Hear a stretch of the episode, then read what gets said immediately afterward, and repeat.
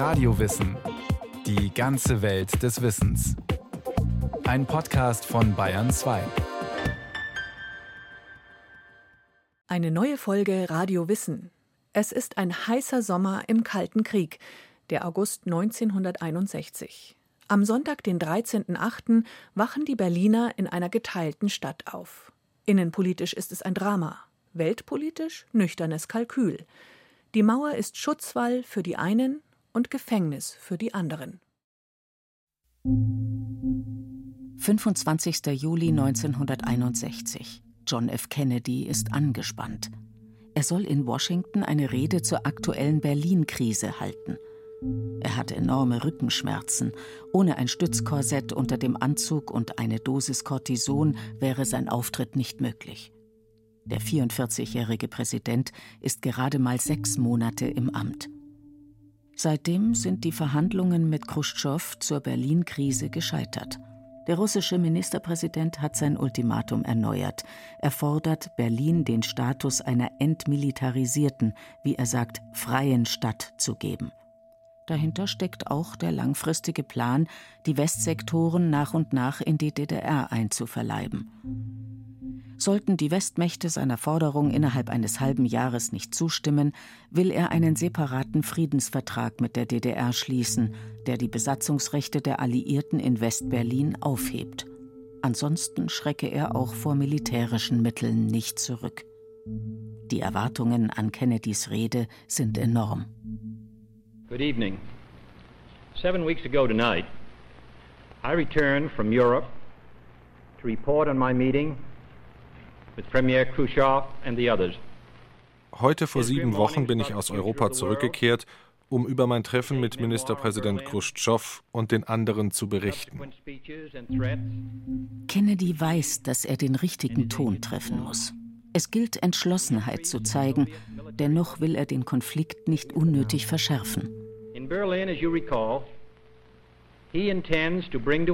In Berlin will er erstens mit einem Federstrich unsere legalen Rechte auf Anwesenheit in Westberlin aufheben und zweitens uns die Möglichkeit nehmen, unsere Verpflichtungen gegenüber den zwei Millionen Einwohnern dieser Stadt zu erfüllen. Das können wir nicht zulassen. Kennedy spricht ausdrücklich von nur zwei Millionen Berlinern. Damit meint er ausschließlich die Westberliner, denn die Stadt hat insgesamt 3,3 Millionen Einwohner. Die Ostberliner, die jeden Monat zu Tausenden nach Westberlin fliehen, im Juli 61 sind es über 30.000 Menschen, erwähnt Kennedy mit keinem Wort. Den Amerikanern geht es um Westberlin, das nicht nur eines der wichtigsten Spionagezentren im Kalten Krieg ist, sondern der Weltöffentlichkeit auch das Mächteringen vorführt. Die ganze Welt blickt auf Berlin und Kennedy will die politische Zuverlässigkeit der USA demonstrieren. Er macht klar, dass er West-Berlin auf keinen Fall aufgeben wird. Unsere Präsenz in West-Berlin kann durch keinen Akt der Sowjetregierung beendet werden. Aus Kennedys Rede lassen sich drei essentielle Forderungen ableiten die Three Essentials, deren Verletzung militärische Folgen haben würde. Die Besatzungsrechte der Alliierten in Westberlin, die Freiheit der Westberliner und der freie Zugang nach Westberlin. Fünf Tage später erklärt James Fulbright, der wichtigste außenpolitische Berater Kennedys im US-Fernsehen, dass er nicht verstehe, warum die ostdeutsche Grenze nicht einfach zugemacht würde – wenn die Russen nächste Woche die Grenze schließen würden, könnten sie das tun, ohne einen einzigen Vertrag zu verletzen. Als ihn Kennedy daraufhin nicht zurückpfeift, ist endgültig klar, die USA setzen einer Grenzschließung nichts entgegen. Und die scheint der DDR dringend nötig, denn die Bürger laufen ihr buchstäblich davon. Spätestens im Juli lässt sich Khrushchev vom DDR-Staatsratsvorsitzenden Walter Ulbricht umstimmen. Ulbricht hatte zwar noch im Juni verkündet, niemand hat die Absicht, eine Mauer zu errichten, doch das hält ihn angesichts der dramatischen Flüchtlingssituation nicht davon ab, genau das doch zu tun. In der Nacht vom 12. auf den 13. August wird die Grenze abgeriegelt. Hubert Holbein erinnert sich noch gut daran. Mein Schulfreund und ich, wir waren am 12. August, haben wir noch seine Freundin nach West-Berlin gebracht, haben dann noch ein Bier getrunken und nach 12 Uhr nachts sind wir erst wieder zurückgefahren nach Ostberlin.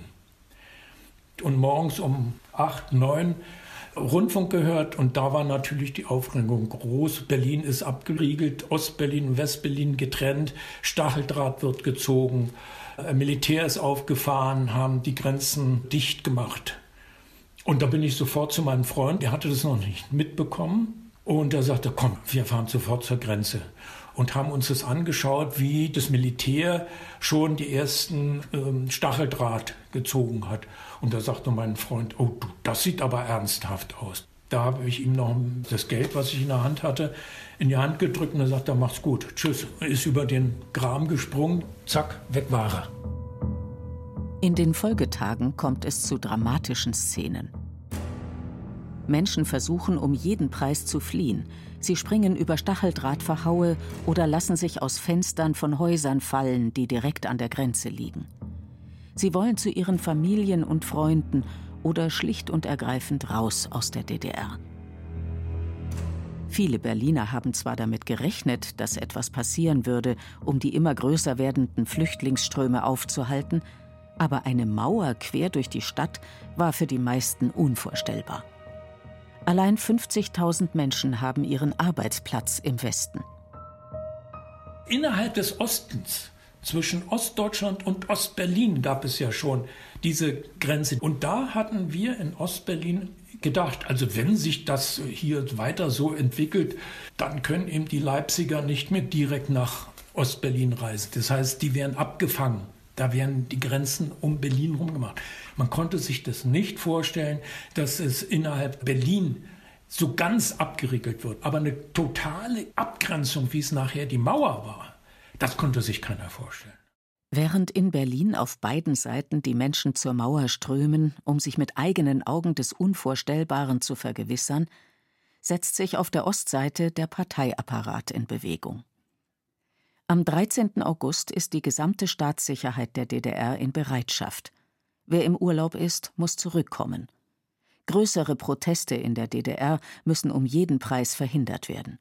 Da gab es zweistündige Berichte aus allen Kreisen, Bezirken hoch zum Ministerium, wie die Situation äh, und die Reaktionen der Bevölkerung sind. Man hat unheimlich viele Leute verhaftet. Wenn da jemand betrunken einfach mal auf Ulbricht schimpfte, dann war das schon ein Haftgrund. Die Gefängnisse füllten sich, so dass also auch ein innenpolitische Situation der Angst geschaffen wurde. Und parallel dazu hat man dann auch die Bevölkerung aufgerufen, sich mit den Maßnahmen der Regierung zu solidarisieren. Also da gab es Unterschriftenlisten, da gab es im Radio Sendungen dazu, wo sich also vor allem auch Kulturschaffende, das macht mich heute noch fassungslos, dass sie sich dazu hergegeben haben, eben dann die Maßnahmen zu begrüßen und zu sagen, damit wird jetzt der Frieden gerettet. Die Geschwindigkeit, mit der die SED ihre Bürger auf den Mauerbau einschwört und Gegner einschüchtert, trägt dazu bei, dass es in der DDR verhältnismäßig ruhig bleibt.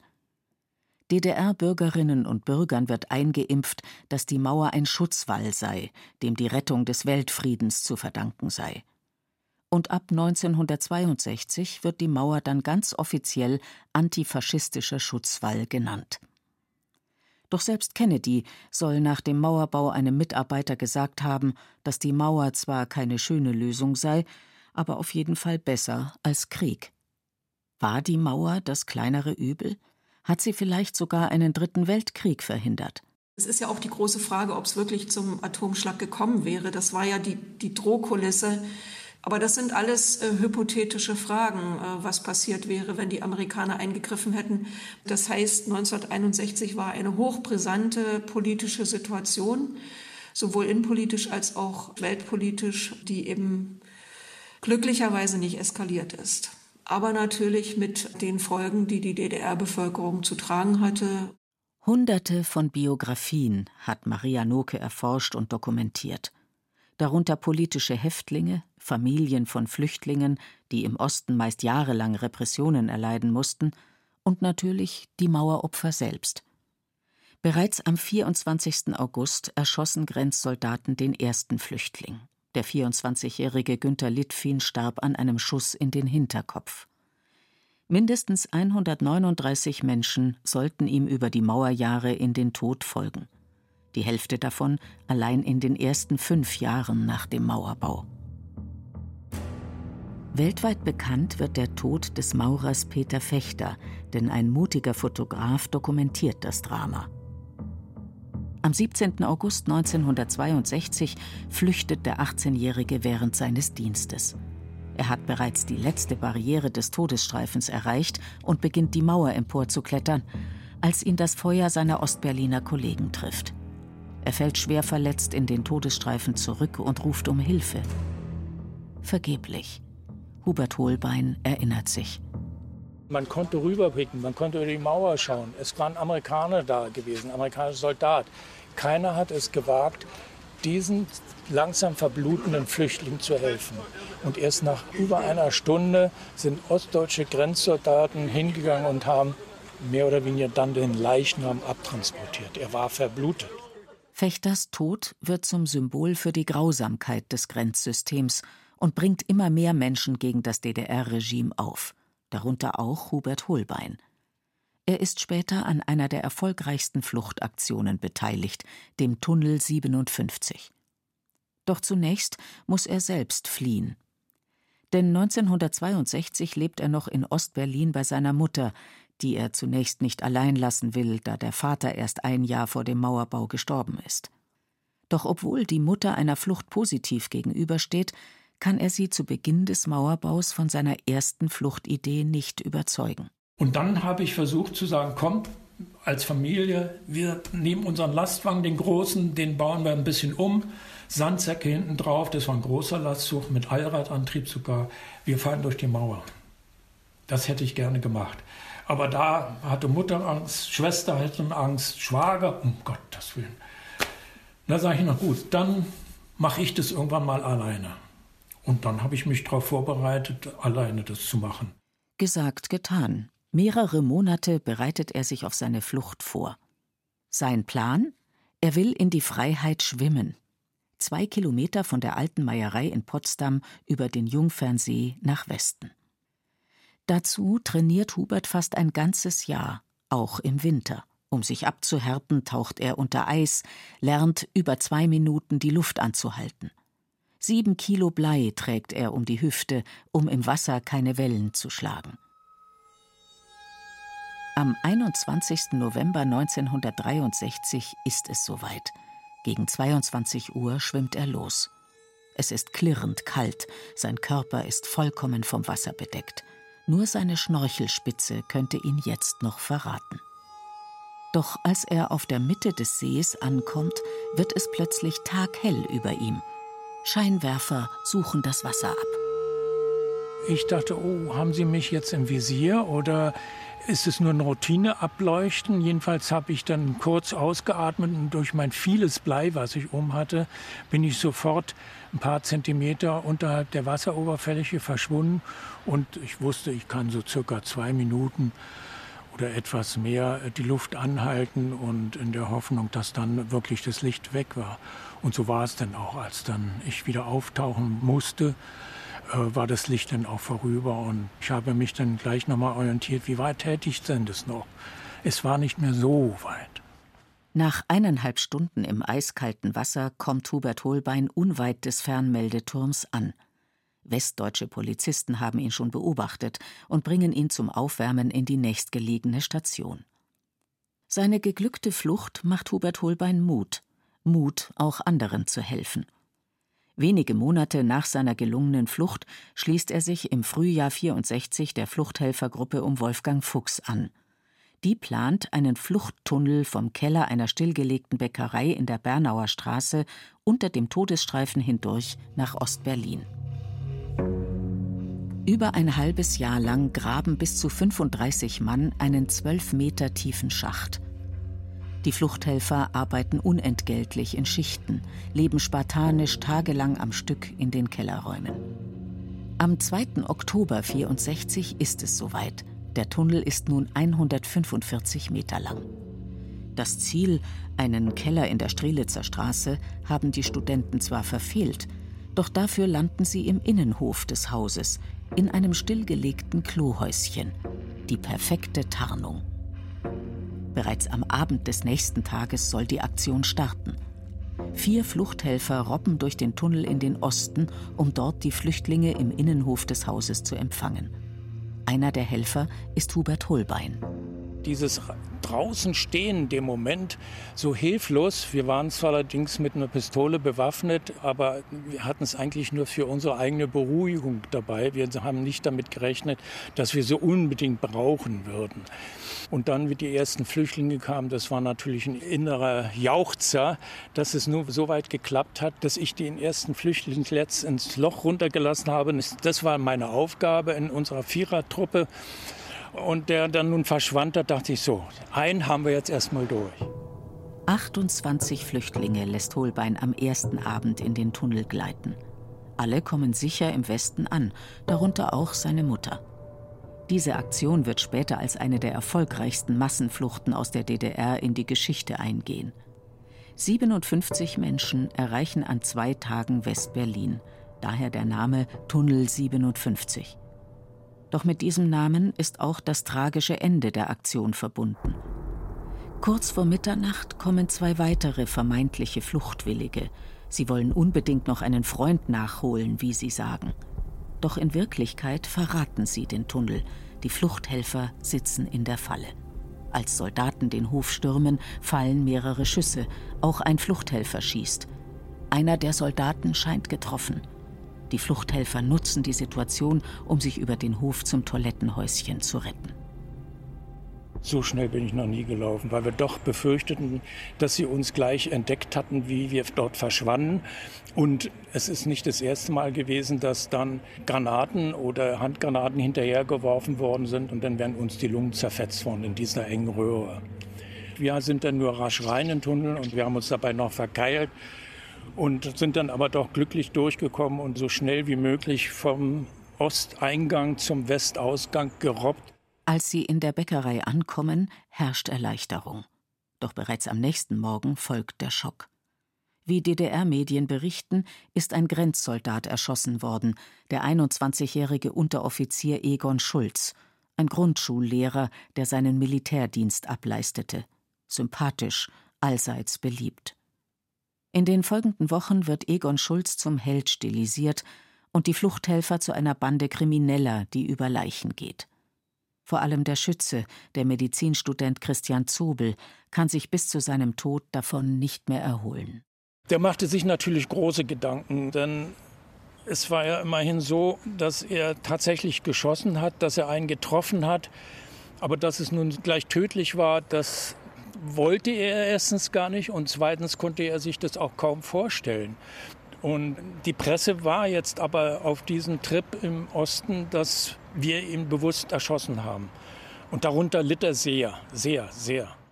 Als Christian Zobel 1992 stirbt, ist er im festen Glauben, Egon Schulz erschossen zu haben. Und in den Augen vieler tausender Menschen steht er als Mörder da. Erst nach der Wende wird eine der ungeheuerlichsten Lügen der DDR-Geschichte enthüllt. Wir wissen erst aus den Stasi-Unterlagen, dass es tatsächlich so war, dass der Fluchthelfer zwar irgendwie in seiner Panik mehrere Schüsse abgegeben hat, aber nicht gezielt. Äh, und er hat den Grenzer mit einem Schuss getroffen. Das war ein Steckschuss, der aber nicht tödlich war. In dieser Situation hat der Stasi-Offizier einen Befehl zum Schießen gegeben und einer der herbeigeholten Grenzsoldaten hat dann seine Kalaschnikow auf Dauerfeuer gestellt und in den Hof gehalten und dabei hat er seinen eigenen Kameraden hinterrücks erschossen. Für Christian Zobel war es dann zwar schon zu spät, aber die Mutter von Egon Schulz und viele der anderen Fluchthelfer konnten die Wahrheit noch erfahren. Dr. Maria Noke ist seit 2017 Beauftragte des Landes Brandenburg zur Aufarbeitung der Folgen der kommunistischen Diktatur. Sie kennt viele Fälle, in denen Betroffene erst durch die konsequente Aufarbeitung der DDR-Zeit beginnen können, mit ihrem Leben wieder klarzukommen.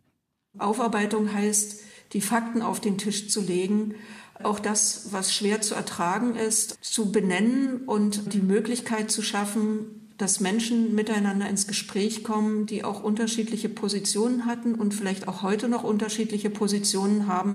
Mit unterschiedlichen Positionen hat Dr. Noke Erfahrung. Als die zentrale Gedenkstätte der Mauertoten für die Stiftung Berliner Mauer erarbeitet wurde, setzte sie sich dafür ein, auch die bei Fluchtversuchen im Dienst getöteten Grenzsoldaten als Opfer der Mauer zu würdigen. Auch ihre Bilder sollten mit den getöteten Flüchtlingen auf dem Fenster des Gedenkens erscheinen. Doch bis heute stehen ihre Namen nur auf einer Stele in unmittelbarer Nähe des Fensters. All diese Biografien zusammengenommen zeigen einfach diese Auswirkungen der Diktatur. Deswegen habe ich mich sehr dafür eingesetzt, dass auch die getöteten Grenzer mit auf das Fenster des Gedenkens kommen. Das ist dann im Ergebnis der sehr kontrovers geführten Diskussion mit einer knappen Mehrheit im Beirat dagegen entschieden worden. Ich halte das bis heute für falsch. Wer am Fenster des Gedenkens entlang geht, dem schauen die Gesichter der Maueropfer von Schwarz-Weiß-Fotos entgegen. Es sind viele junge Männer darunter, aber auch Kinder und Frauen. Sie alle wollten um jeden Preis raus aus der DDR. Ihr Tod zeugt auch davon, dass mit dem Mauerbau die kommunistische Utopie von einem besseren Leben endgültig zu Ende geht.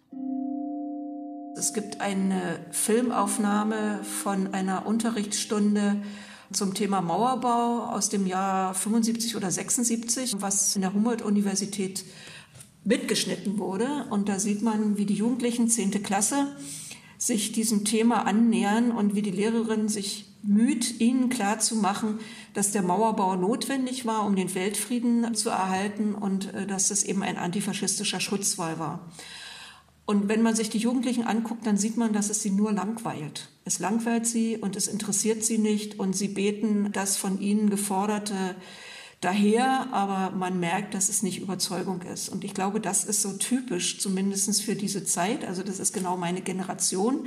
So habe ich das auch erlebt in der Schule, dass man etwas vermittelt bekam, was aber nicht in den Herzen der Kinder und Jugendlichen gelandet ist. Spätestens die Generation nach dem Mauerbau kann die Partei also mit Begriffen wie antifaschistischer Schutzwall nicht mehr erreichen.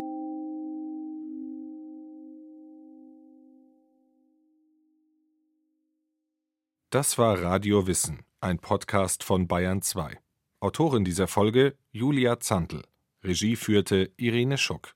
Es sprachen Beate Himmelstoß und Clemens Nicol. Technik Peter Preuß. Redaktion Thomas Morawetz. Wenn Sie keine Folge mehr verpassen wollen, abonnieren Sie Radiowissen unter bayern2.de slash podcast und überall, wo es Podcasts gibt.